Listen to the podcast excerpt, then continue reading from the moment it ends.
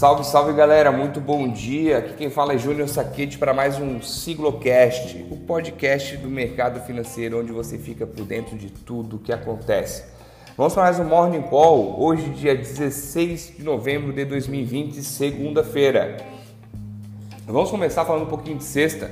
Sexta-feira tivemos aí um episódio que vai ocorrer agora toda sexta-feira, um fechamento da semana com participação de outros sócios do escritório, trazendo alguns assuntos também de interesse de todos. Mas sexta-feira o nosso índice fechou em alta de 2,16.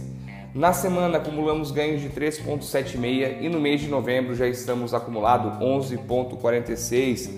Coisa linda, vamos tocar o mês terminar positivo aí. Tomara que não seja que nem outubro que começou com o pé direito, chegou lá no final tomando uma rasteira, entregamos lá quase no 0 a 0.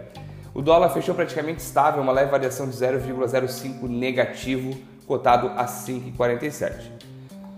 A semana começa com otimismo, aqui nos tá tudo verdinho, tudo subindo, coisa linda.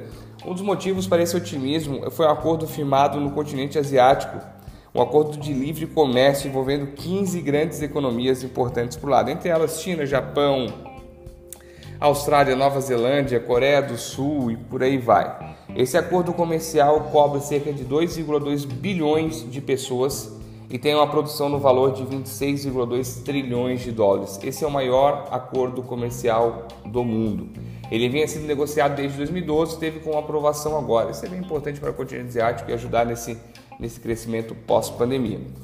A esperança também da vacina está influenciando no otimismo do mercado. É, porém, os novos casos também preocupam. Os Estados Unidos registrou casos gigantescos. Sexta-feira, cerca de 181 mil novos casos e sábado cerca de 160 mil novos casos também.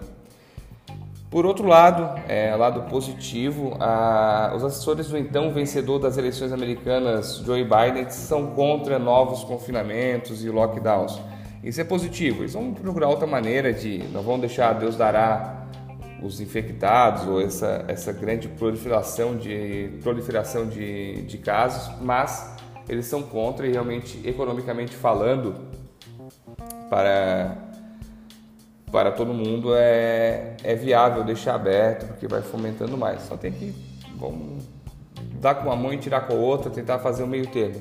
Mas isso também dá um ar, um, um ar positivo para o mercado, essas falas dos assessores do então presidente Joe Biden.